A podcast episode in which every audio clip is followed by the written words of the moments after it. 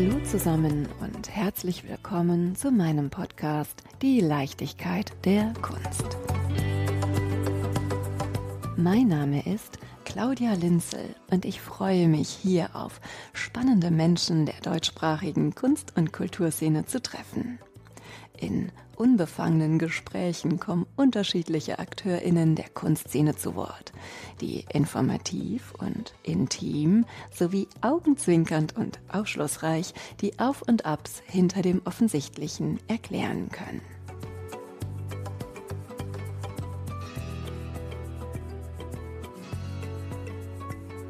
Wie alt bist du? Wie groß bist du? Wie viel wiegst du? Wie heißt du? Na, Langweilt ihr euch schon?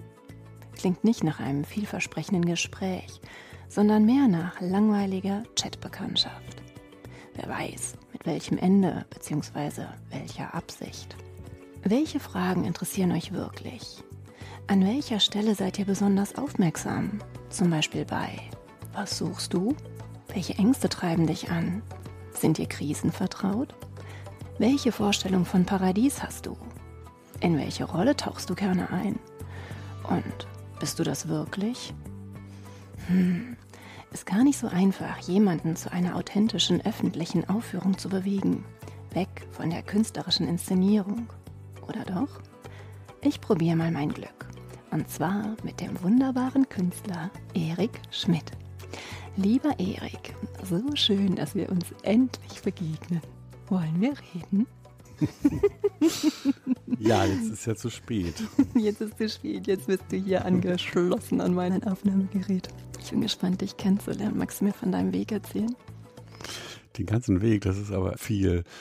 Ich kann ja erstmal erzählen, dass ich ja gerade mit den öffentlichen Verkehrsmitteln von Herford nach Gütersloh gekommen bin, wo mich immer alle komisch angucken, wie das funktioniert. Das ist aber ganz einfach mit Google Maps. Und ich war in Herford, weil ich da ja geboren bin und aufgewachsen und nach dem Abitur sofort weg.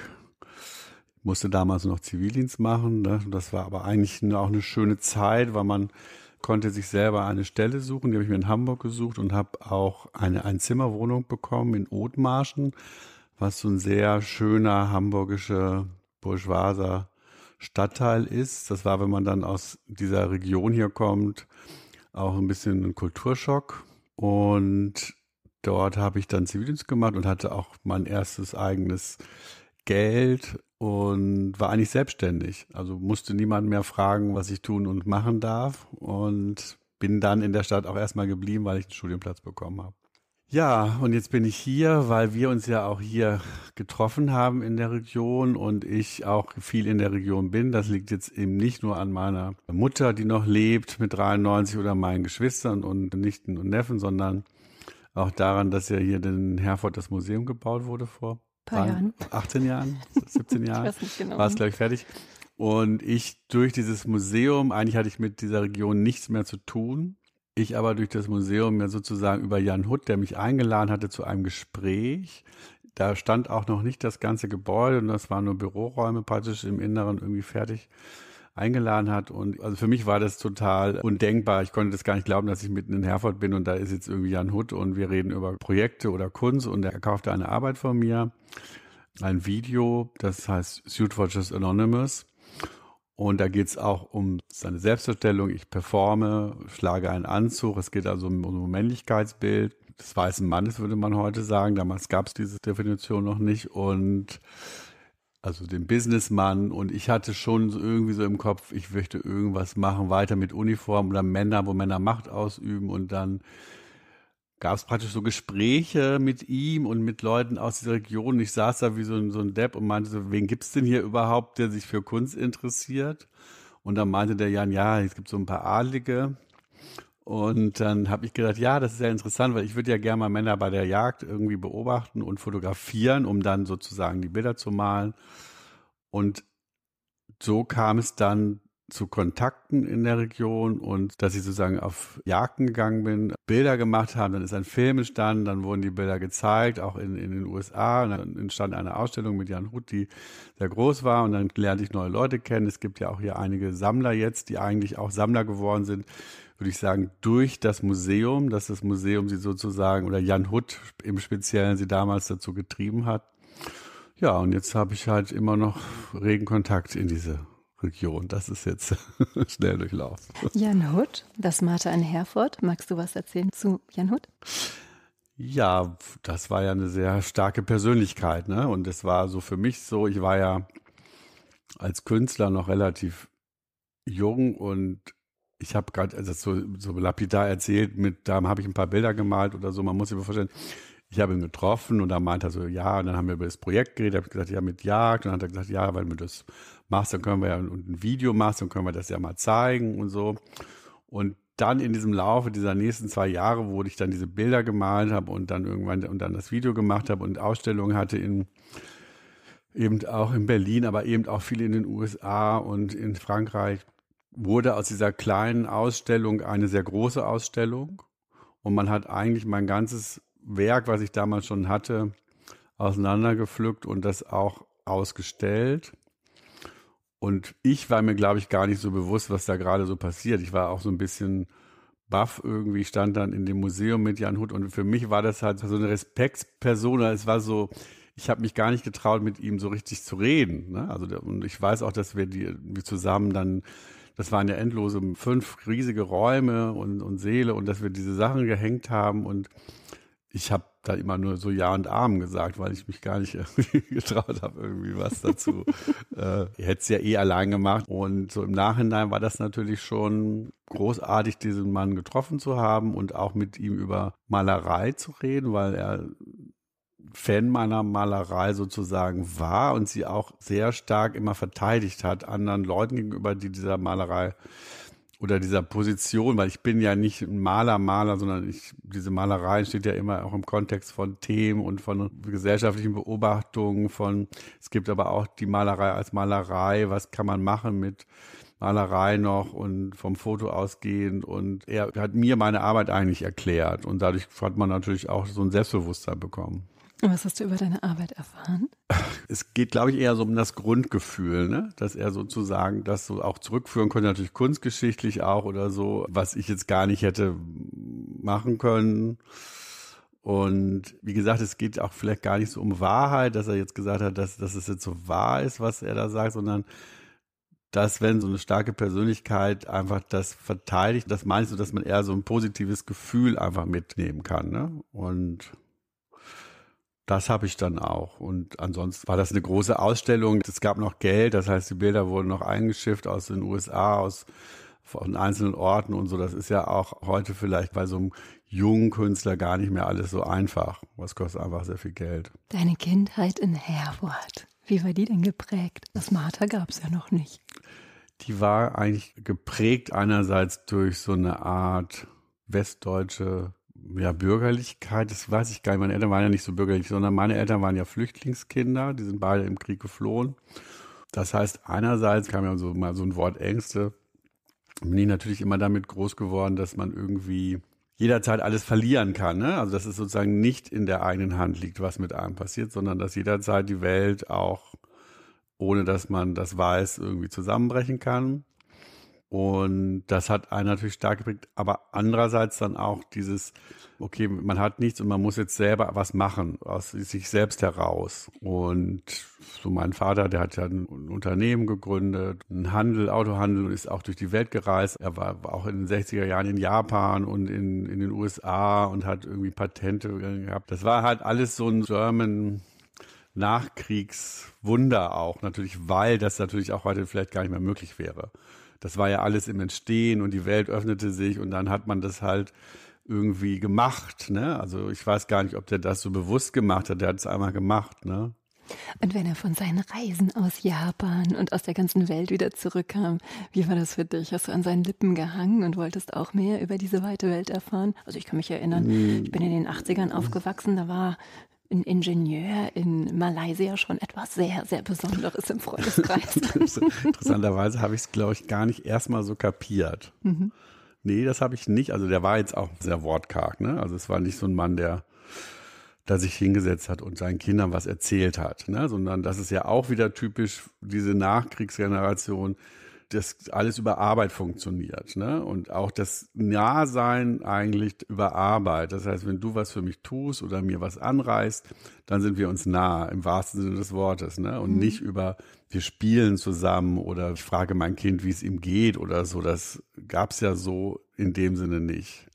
Ich weiß aber auch gar nicht, ob das immer so schlecht war. Also was es schon aber gab, waren Möglichkeiten. Also weil man hatte Platz und ich weiß, dass ich, sind, sind immer so, so komische Anekdoten, aber ich hatte tatsächlich riesige Pappkartons, das waren so Verpackungskartons von Motorrädern, da konnte ich mich irgendwo in die Werkstatt stellen, da habe ich Farbe gekriegt und konnte da rummalen. Also auch so Sachen, die natürlich heute ein Kind in so einer Stadt oder irgendwo, ist schwierig, ne? Mhm. Und ich bin tatsächlich auch zum Kindermalen in die Kunsthalle gefahren worden. Also die haben ja nicht gedacht, der wird jetzt Künstler, das Kind, sondern wenn das Kind das gerne machen möchte, dann äh, kannst du das ja machen oder so. Dann ist es halt beschäftigt und dann muss ich mich auch nicht mit ihm beschäftigen. Und wie war dann die Offenbarung, als du gesagt hast, juhu, Pappkarton und Malunterricht in der Kunsthalle haben dazu geführt, dass ich jetzt Künstler Nee, werde. das wusste man ja nicht.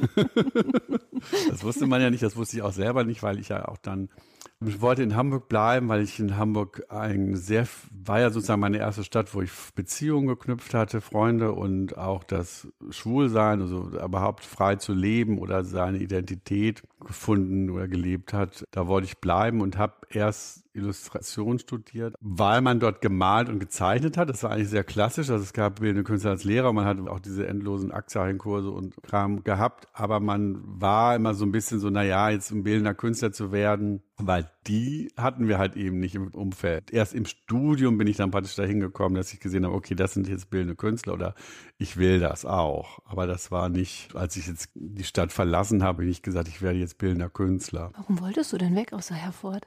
Ich frage dich nicht nach deiner Größe und Gewicht. weiß ich nicht. Ich weiß gar nicht, ob das so komplex ist. Ich glaube, es gibt immer Leute, die wollen einfach noch was anderes sehen. Ne? Und mhm. früher war es ja auch so noch, da hat man ja noch was anderes gesehen. Also man musste ja auch irgendwo hin, um irgendwo zu sein, wo es anders ist. Heute ist aber nichts mehr anders und ich kriege natürlich alle Mode Bilder, Musik, ich kann das alles mir die ganze Zeit angucken aus der ganzen Welt. Das war ja in den 80ern noch nicht. Wenn man nach New York geflogen ist, ich hatte da nicht mal eine Kreditkarte, oder das war ja dann 90er. Und das war ja noch ein Schritt. Und es ging natürlich vielleicht unterschwellig auch um das Schwulsein. Das weiß ich gar nicht, ob das, ich glaube eher so ein Grundgefühl, man, da ist noch eine andere Welt, die interessant ist. Und das Schwulsein, muss man dazu sagen, Anfang der 90er war ja kein lustiges Schwulsein. Ne? Das war die Zeit noch von HIV. Es gab noch keine Medikamente. Das heißt, da gab es dann vielleicht irgendwie einen Denver-Clan, dann bei Dallas gab es einen schwulen Schauspieler, aber eigentlich war das keine, wie, wie heute, keine Sache, wo man dachte, da hat man ein spannendes Leben, sondern das war ja mit sehr viel Ängsten besetzt. Welche? Ja gut, ganz klar. Also ich meine, Sexualität war ja etwas Gefährliches. Also wie lebe ich denn Sexualität, wenn ich weiß, dass ich dadurch sterben kann? Das war ja bis Mitte der 90er, bis die Medikamente sozusagen diese neue Kombination kam, war das ja einfach Fakt. Und als ich nach Berlin gekommen bin, liegt an einem Künstler Piotr Nathan auch, für den ich gearbeitet habe, der so ein paar Jahre älter ist als ich. Und diese Generation, da waren wir zwar auch in Golden in Berlin, das war so eine Gruppe von Leuten und die sind ja alle gestorben um sie herum. Und so war dieses ganze Leben oder dieses Schwulsein, was war was Trauriges. Also es war auch aktivistisch. Also es war halt nicht dieses, was heute auch Queer for Palestine und alles ist irgendwie free und irgendwie, das war es nicht, ne? Es war irgendwie, ja, traurig. Und die Ängste, die damals waren, kannst du die heute noch hervorholen? Homosexualität, das hat sich jetzt nicht aufgelöst, aber natürlich ist das jetzt heute einfacher zu leben. Äh, diese Ängste, wovon ich eben sprach, dass jederzeit die Dinge so zusammenbrechen können oder dass man so, so, so Überlebensängste hat, das habe ich immer noch. Aber ich weiß auch, wo es herkommt. Also ich bin ja nicht wie meine Eltern. Also ich sehe ja auch sehr klar, was haben meine Eltern Positives gemacht. Was haben sie vielleicht auch falsch gemacht und bestimmte Dinge konnten sie ja auch gar nicht. Ne? Also wie, wie sollten sie, wenn sie geflohen sind und wenn sie diese Welt nach dem Krieg, man sich dann in die Arbeit gestürzt hat, da waren ja ganz viele Sachen auch nicht reflektiert. Und das ist ja bei uns allen schon vielleicht auch schon zu viel. Und dann warst du in Hamburg, Othmarschen. Othmarschen. Habe ich erst gewohnt, die Wohnung konnte ich auch behalten. Eine Einzimmerwohnung. Und dann bin ich aber mit einem Freund, der auch aus Bielefeld nachkam, um zu studieren, auf die Reeperbahn gezogen in die Budapester Straße. das war bestimmt lebendig. Das war lebendig, es war aber auch eigentlich jetzt so im Nachhinein, wenn wir jetzt wieder über Entfernungen reden, es war ja eigentlich auch nur, man fährt einfach durch Altona die Straße runter und dann ist man in St. Pauli.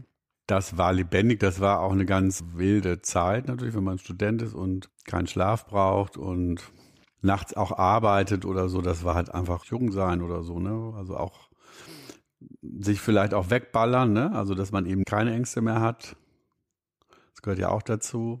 Und was ich sehr mochte an Hamburg und was ich immer noch mag, ist dieses so durch die Nacht streuen, weil es gab ja so eine Bar oder eine Disco neben der anderen und wenn man dann so die, die Leute kannte, dann konnte man auch so alleine so von Ding zu Ding und hat Leute getroffen und so und das fand ich irgendwie ganz schön. Das ist ja auch so ein bisschen so dieses Thema Cruisen, ne? Also wenn ich heute irgendwo hinreise und Fotos mache oder Themen suche in meinem Kopf, dann laufe ich ja oft einfach nur endlos hin und her und das ist ja dieses Hin- und Herkreuzen in der Hoffnung, dass man etwas trifft oder etwas sieht, was irgendwie einen Reiz ausübt. Ne? Das kann ja ein Mensch sein, das kann aber auch ein Thema sein oder eine Architektur, aber nicht mit so einem Plan, ne? also von wegen, ah, ich fahre jetzt dahin und schaue mir das Gebäude an und dies und dann mache ich da ein Foto, sondern dass man einfach mal irgendwo nur guckt.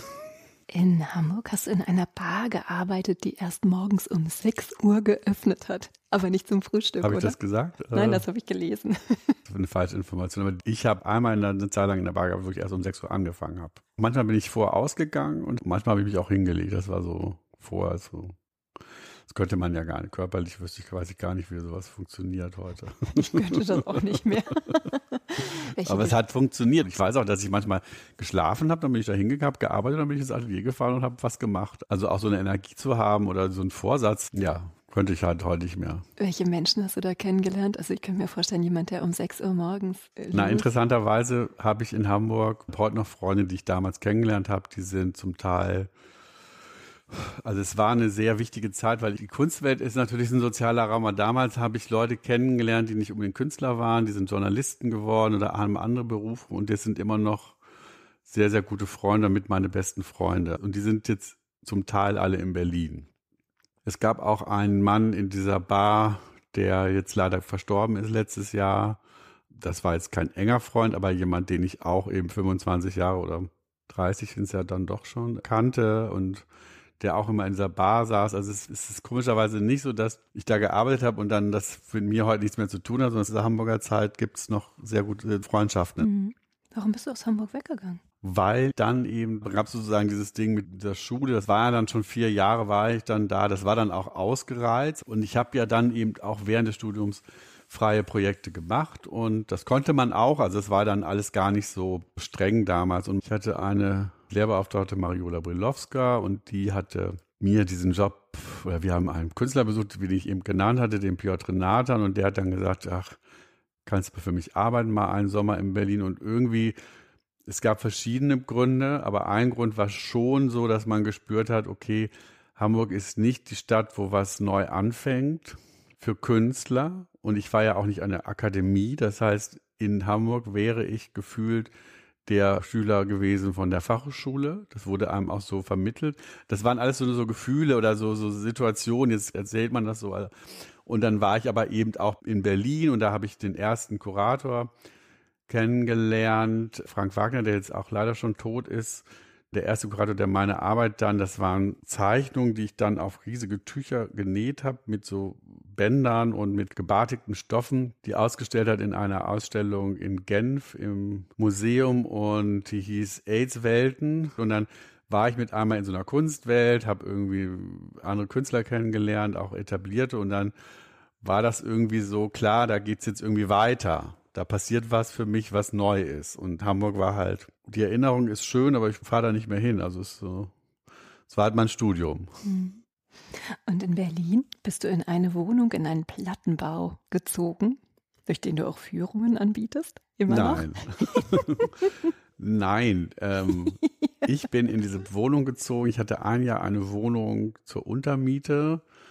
Die war noch mit Kohleofen. noch? Ui. Und so. Also das kannte man ja auch aus Hamburg oder kannte man auch aus seiner Kindheit nicht. Und die Wohnung war in der Prenzlauer Allee, das war irgendwie schön, aber da musste ich schon wieder raus. Wir reden jetzt von 97, das heißt 97, 697 war das auch schon so, dass damit einmal die Vermieter gesagt haben, keine Untermiete oder das wird saniert. Also das ging ja damals eigentlich schon los. Und dann wurde diese Wohnung angeboten. Das ist eine Maisonette auf diesem Plattenbau am Platz der Vereinten Nationen. Und das ist eine Wohnung, die ist für Künstler gebaut worden. Das heißt Teil der Architektur, dass oben sozusagen das Studio ist und dann über eine Wendeltreppe man unten in die Wohnung oder eben umgekehrt nach oben geht.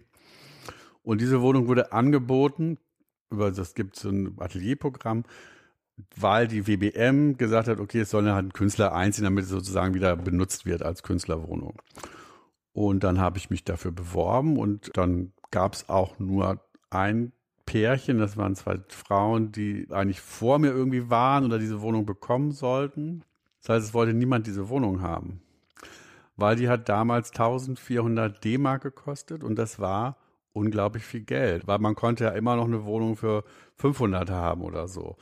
Ich kam aber aus Hamburg und die Wohnung war ja groß und ich fand die total super. Das war so modern, halt war halt ja wie so ein, so ein Mies van der Rohe, aber halt von Henselmann gebaut und die war groß und ich war ja auch nicht allein. Ich hatte meinen Freund und dann haben wir gesagt, haben wir irgendwie so den Mut gefasst und gesagt, okay, dann nehmen wir die jetzt einfach, weil die Frauen wollten sie dann auch nicht mehr haben. Das war ihnen dann auch mit der Decke zu niedrig und irgendwie auch alles nicht richtig. Und dann haben wir die Wohnung genommen und dann haben wir ja aber auch nicht genug Geld gehabt und dann haben wir angefangen, die Fotos zu machen.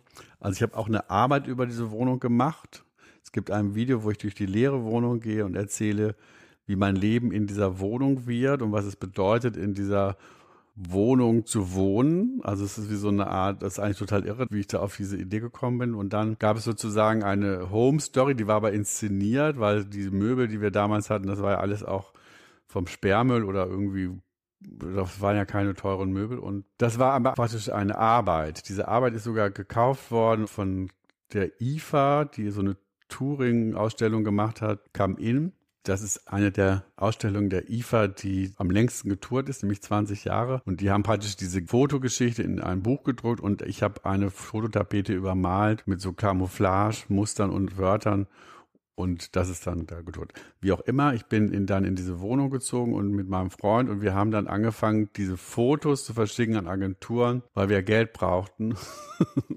und dann gab es halt mehrere Werbedrehs die bis es dann verboten wurde, weil die Nachbarn, das waren ja alles noch Erstmieter aus der DDR, die alle, also wirklich alle in demselben Alter, keine Ausländer, nichts. Es war wirklich also wie so ein hermetischer Block und ich dann sozusagen da eingezogen mit meinem Freund, der Künstler hat oben. Erst gab es so eine Art Respekt von nach dem Motto, ah, sie haben ja die große Wohnung und so.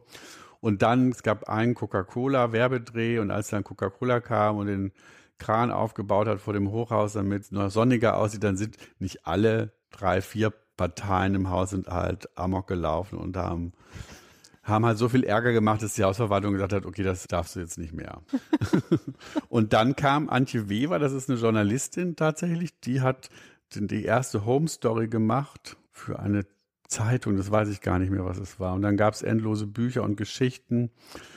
Aber eigentlich war das ja alles damals, um Geld zu bekommen. Man hat ja sogar noch für eine Home Story manchmal irgendwie 300, 400 D-Mark bekommen oder Euro dann. Ich weiß, es gibt es heute, glaube ich, alles gar nicht mehr. Noch lang bevor es den Begriff Home Story gab, gab. oder Instagram.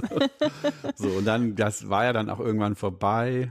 Ich war jetzt ja in New York und ein Freund von mir hat mir so einen alten Artikel aufs Bett gelegt, den er gefunden hat. Das war New York Times. Die haben dann irgendwie 2001 oder so auch Plattenbauten in Berlin und so. Es war halt so eine Zeit von drei, vier Jahren, wahrscheinlich am Ende nur, wo das so Thema war. Aber ich bin immer noch in der Wohnung, weil die Wohnung ist sehr schön, fantastisch und die Mieten sind teurer geworden in Berlin und jetzt ist sie im Prinzip eine günstige Wohnung. Und die alten Nachbarn sind leider alle jetzt weg. Also es war dann auch nicht so, dass man sich nicht doch auch näher gekommen ist und jetzt ist es eigentlich ein sehr bunt durchmischtes Haus mit WGs, mit allen möglichen ähm, Kulturen. Aber es ist auch nicht mehr so ordentlich, weil das war halt in der DDR ein Privileg, da zu wohnen, weil es war zentral, es war heiß, warm Wasser, es war ja alles da.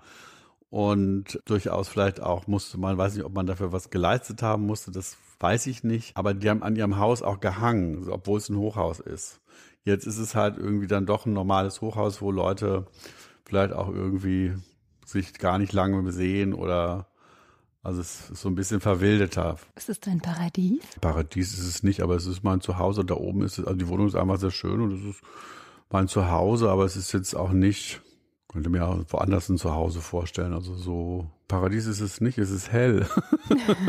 Was ist denn Paradies für dich? Vielleicht ist es der Blick.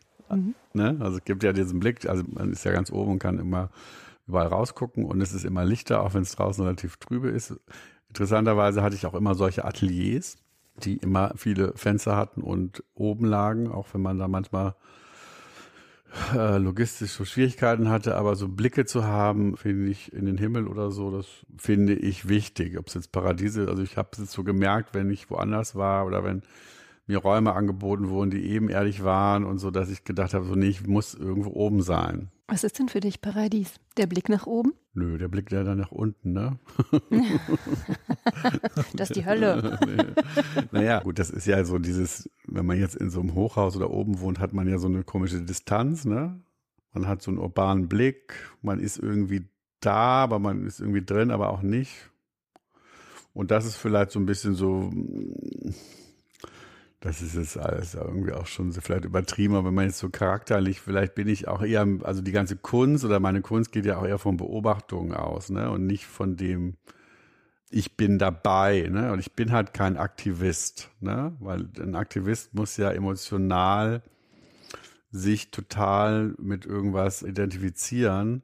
Und das tue ich nie. Also ich bin eigentlich sehr distanziert und möchte ganz viel wissen und möchte mit den Leuten reden, aber merke, dass jüngere Leute um mich herum, die auch für mich arbeiten, die haben eine unheimliche Meinung dazu, eine unheimlich starke Meinung und ich mich immer wundere, warum man nicht erstmal irgendwie gucken kann oder beobachten. Ne? Also wenn ich diese Jagd damals gemalt habe, dann habe ich das ja nicht gemacht, weil ich irgendwie Waffen schön finde oder Tiere tötend. Aber es ist jetzt nicht ein kritisches Bild, so das sagt, schau mal her, das ist jetzt hier die schreckliche Jagd, sondern es ist so ein Bild, was sagt, ja, guck mal, da ist irgendwie, da sind so Männer und die stehen da rum und die posen und so. Also der eine versteht es halt irgendwie als ein Abbild von sich und fühlt sich geehrt und der andere denkt aber, nee, ist doch eigentlich lächerlich.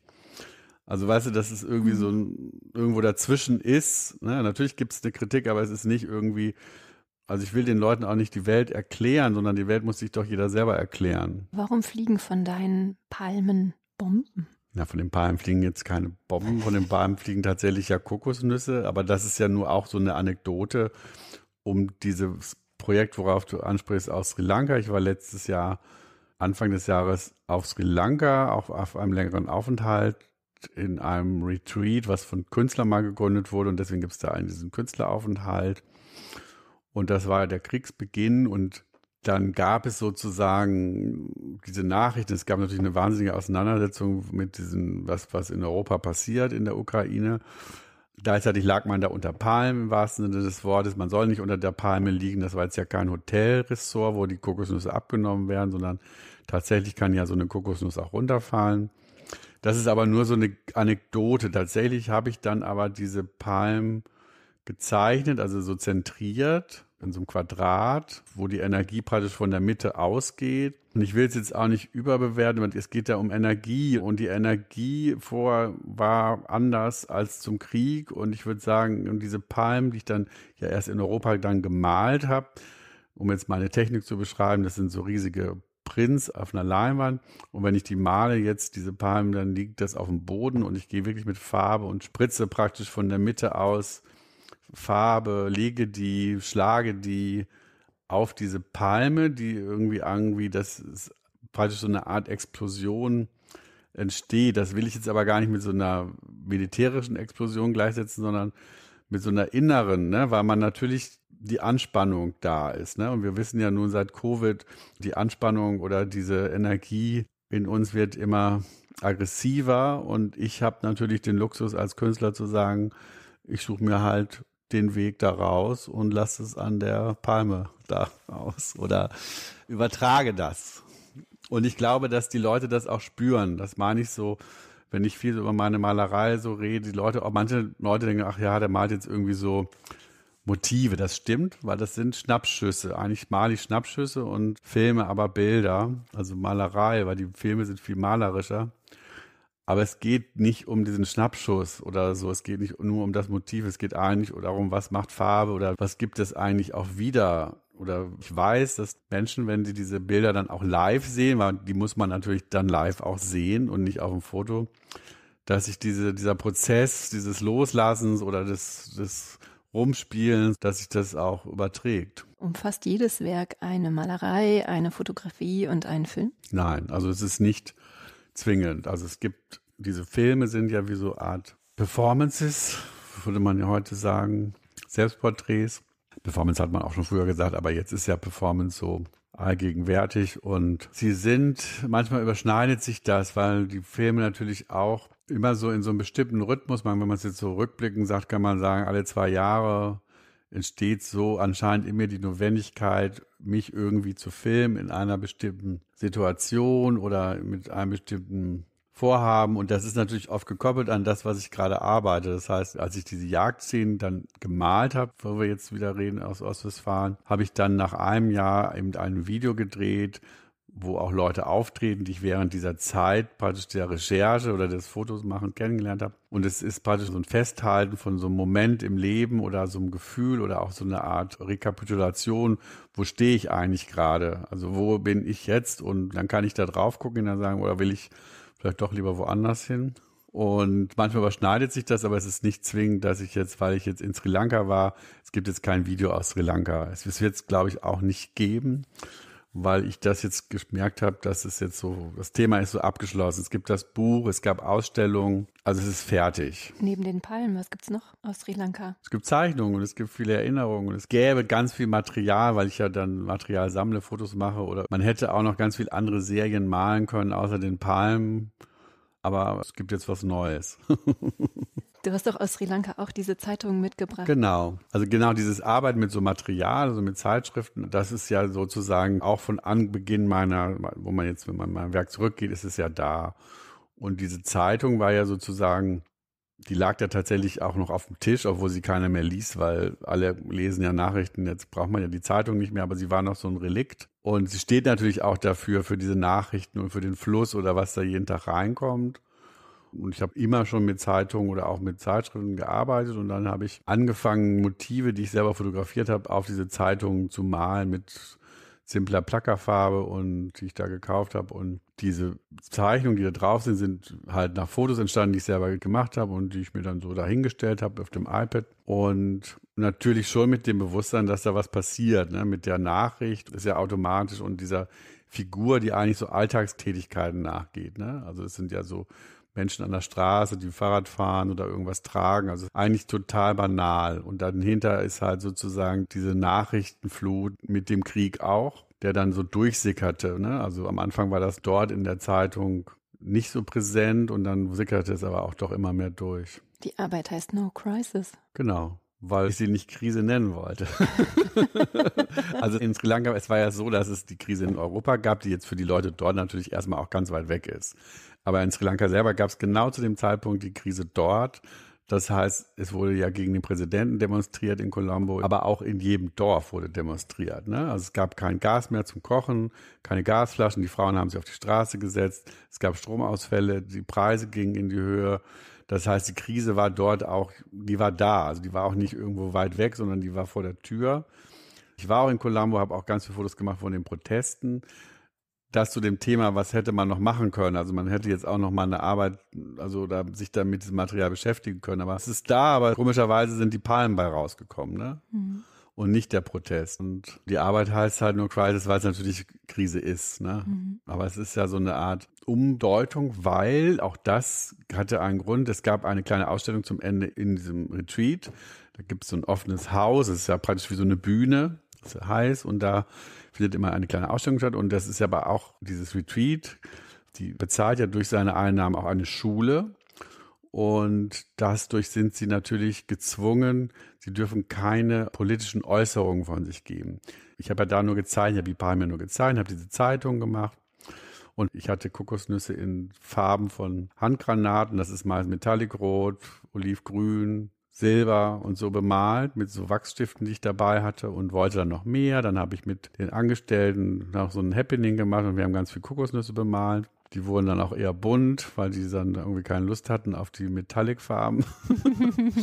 und dann habe ich gesagt, ach komm, dann haben die meinen Namen auf Sri Lankesisch, das ist ja so eine runde Schrift aufgeschrieben und gesagt, ach, dann lass uns doch noch mal ein paar Wörter aufschreiben und die so wie Plakate von außen an das Gebäude hängen, weil die Protestler hatten nochmal Plakate dabei, so einfache Papiere und dann haben wir so Sachen aufgeschrieben wie Politik, kein Gas. Also ich habe sie gefragt, was sie denn schreiben wollen. Und dann haben sie gesagt, ja, ich möchte gerne das schreiben. Und dann auch Yoga, auch irgendwie so ganz banale Sachen und haben diese Plakate von außen an das Gebäude gehangen. Und dann kam halt eine Leiterin, das ist jetzt nicht die, die das gegründet hat, sondern irgendwie so eine Chefin und war total aufgeregt, wir müssen unbedingt diese Plakate abnehmen, weil es wird total Ärger geben, wenn wir jetzt hier so politisches Statement machen.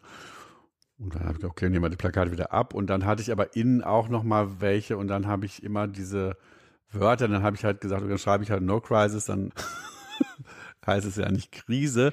Und das Interessante war aber auch, dass diese Plakate dann, wo No Crisis oder alles, was auf Englisch war, durfte auch hängen bleiben. Es ging ihr, also dieser Leid, es ging wirklich um dieses, es durfte nicht auf Sri Lankesisch sein. Ich war noch nie auf Sri Lanka, aber ich könnte mir vorstellen, dass dort ein komplett anderes Klima herrscht als hier.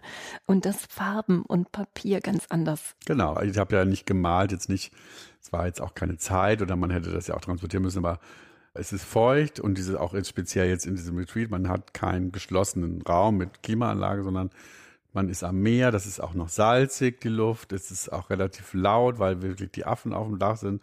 Es ist ja so dschungelhaft und es ist feucht. Und das Papier, und ich habe deswegen so vor mich hingezeichnet, es gibt sehr schöne Fotos in dem Buch Retreat, was äh, erschienen ist. Da kann man das sehen. Die Sachen liegen alle immer auf dem Boden rum, weil man konnte da gar nichts anheften. Also mit so einem Tesafilm oder irgendwie, das würde sofort wieder äh, sich auflösen oder runterfallen. Und natürlich ist es so, dass grundsätzlich so ein Ölbild oder diese Art, das gibt's jetzt natürlich. Es gibt jetzt Maler, die irgendwie auch Bilder malen, aber eigentlich zerfällt ja alles. Ne? Das ist ja typisch Asien. Ne? Also diese ganze Idee von auch von Bewahren ne? ist ja total, also wo unsere auch Idee von Kunst herkommt, ne? dass es einen Wert darstellt, der auch weitergegeben werden kann. Das existiert da ja gar nicht ursprünglich, weil die Bücher müssen gelüftet werden, zweimal im Jahr, damit die nicht irgendwie vergammeln.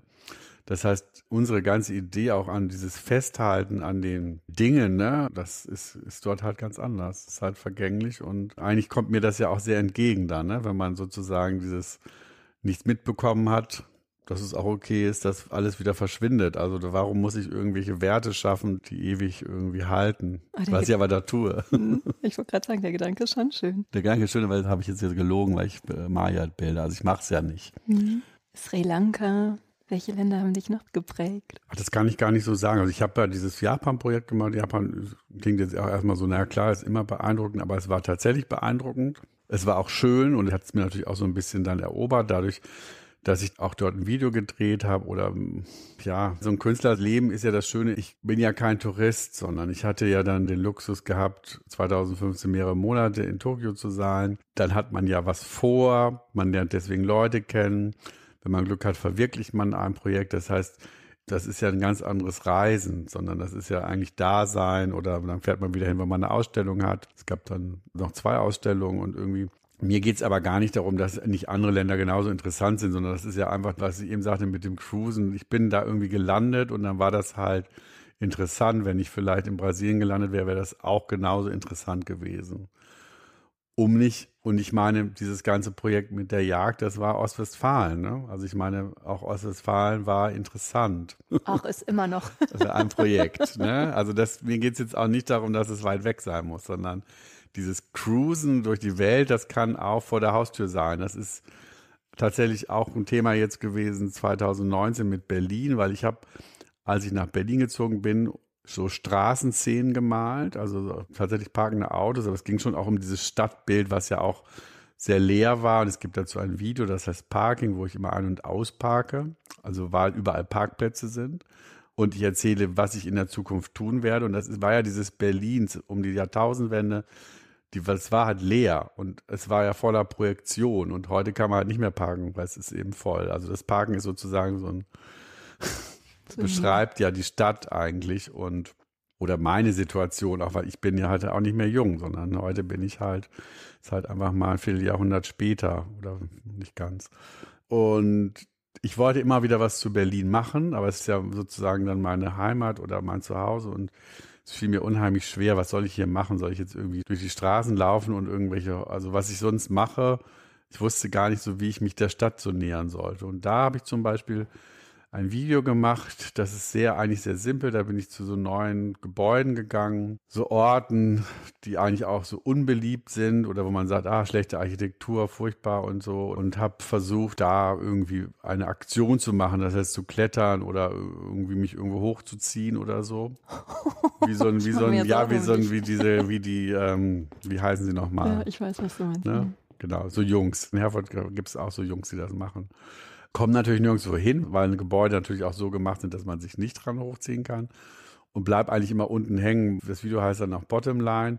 Dann habe ich das Video gehabt und das Material und habe gedacht, ach ja klar, gut, wenn du jetzt das Video hast unten, dann gehst halt nach oben und, und machst halt diese Blicke von oben auf die Stadt. Und das war dann der heiße Sommer 2018, war der, glaube ich, habe ich die erste Ausstellung gehabt und 2019, das war irgendwie super heiß und ich bin immer so durch, durch die Stadt eigentlich so, so Touristen zur Aussichtsplattform. Es ist alles nicht mit der Drohne, sondern alles selbst fotografiert oder habe gefragt in irgendwelchen Hochhäusern, habe geguckt, ob ich da irgendwie hochkomme oder so. Und das ist ja wichtig für die Arbeit, weil dieser ganze Vorgang dieses Rumlaufens und Suchen und Versuchen, ach, da ist ja das Gebäude, wie kommt man denn da rein und so, das gehört eigentlich dazu. Ne? Also sozusagen die Stadt sich wieder zu, so zurückzuerobern und zu sagen, das ist jetzt meine Stadt und ich streune durch meine Stadt und schaue mir die nochmal an. Und dann das Ergebnis ist da Malerei, die sehr erfolgreich war damals auch, bei 19 diese Blicke auf diese Architektur, die eben nicht eben irgendwie Brandenburger Tor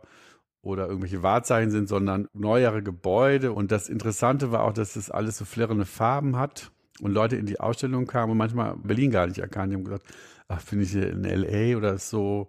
Also das war sozusagen, dass ich auch meinen Blick auf die Stadt doch so positiv oder so frei hatte, dass dass eben auch was Neues entstehen konnte, weil das ist ja Berlin auch, ne? Und dass dieser Blick nicht schlecht ist, sondern dass es vielleicht auch schön ist, dass es jetzt anders ist. Und die Anzugträger? Die Anzugträger, die sind ja schon alt. Die Anzugträger sind entstanden eben 2003, 2004. Ich habe ja gesagt, mit Berlin Straßenseen.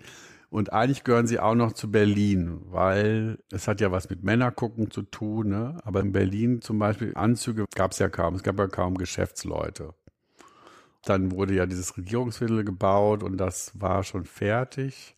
Das Paul-Löbe-Haus meiner Meinung nach, weil ich weiß, es gibt so ein Bild, da ist so, so eine Limousine und dann ist so, ein, so ein Anzugträger kommt da raus. Und das heißt, ich habe wieder rumgelungert, habe die Fotos gemacht von diesen Männern, von diesen Männern und sie gemalt. Und es ist auch da. ganz interessant, weil diese Serie, das war ja so eine Zeit, das war meine zweite Ausstellung bei Kali Gebau in der Galerie.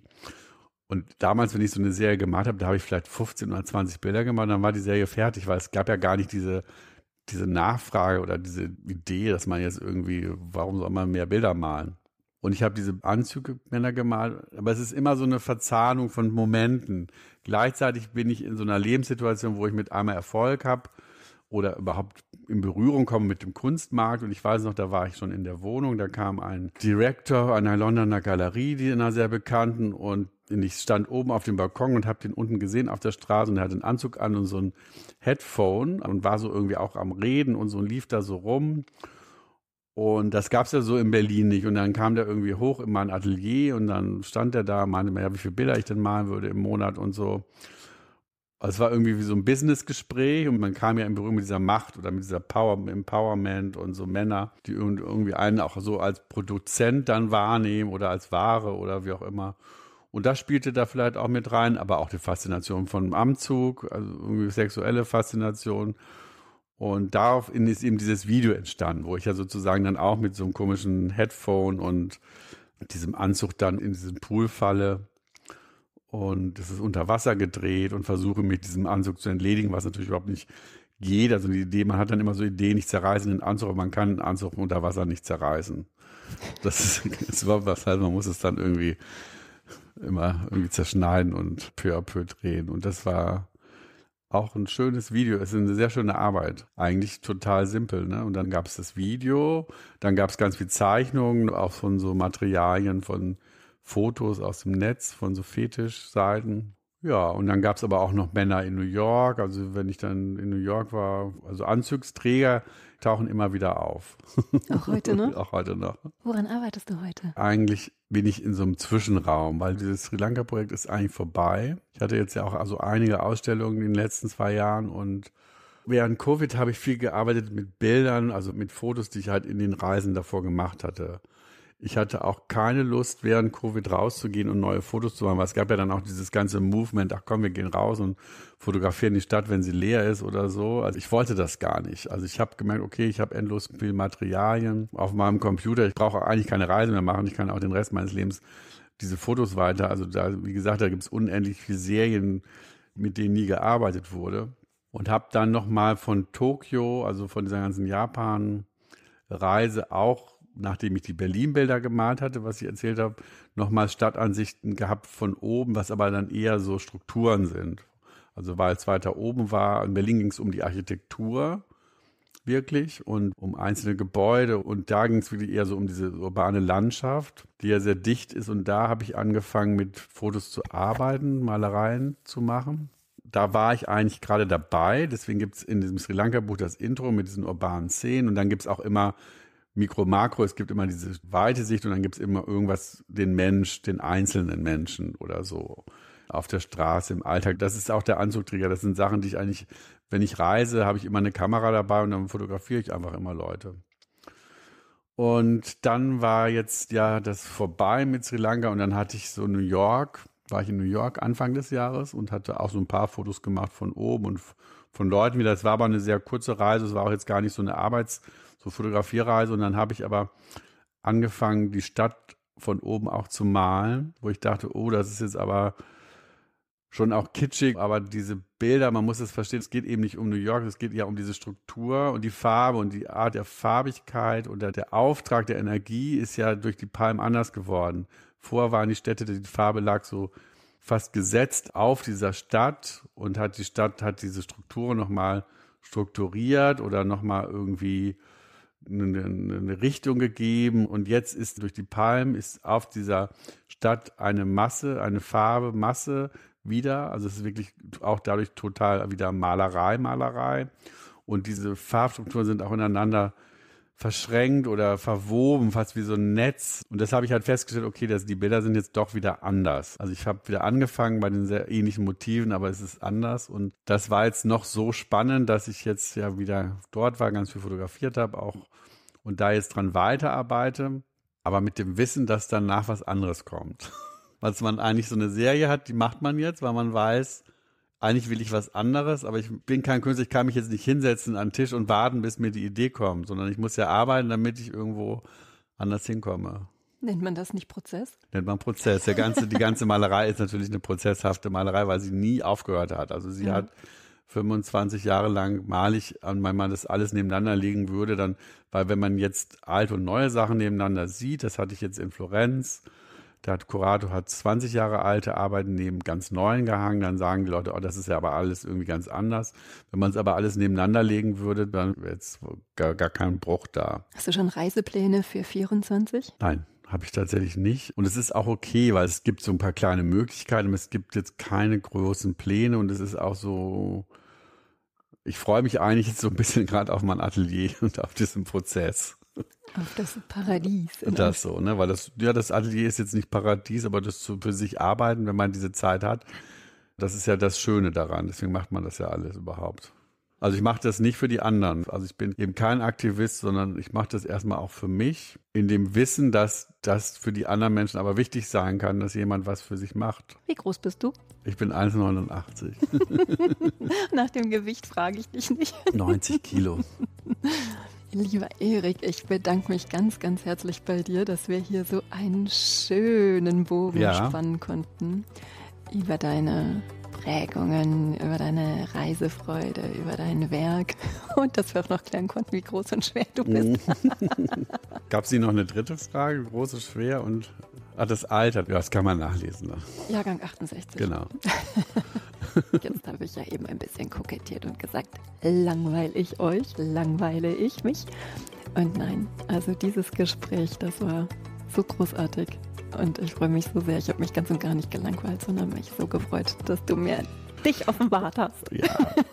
vielen, vielen okay, Dank dir. Danke. Tschüss. Tschüss.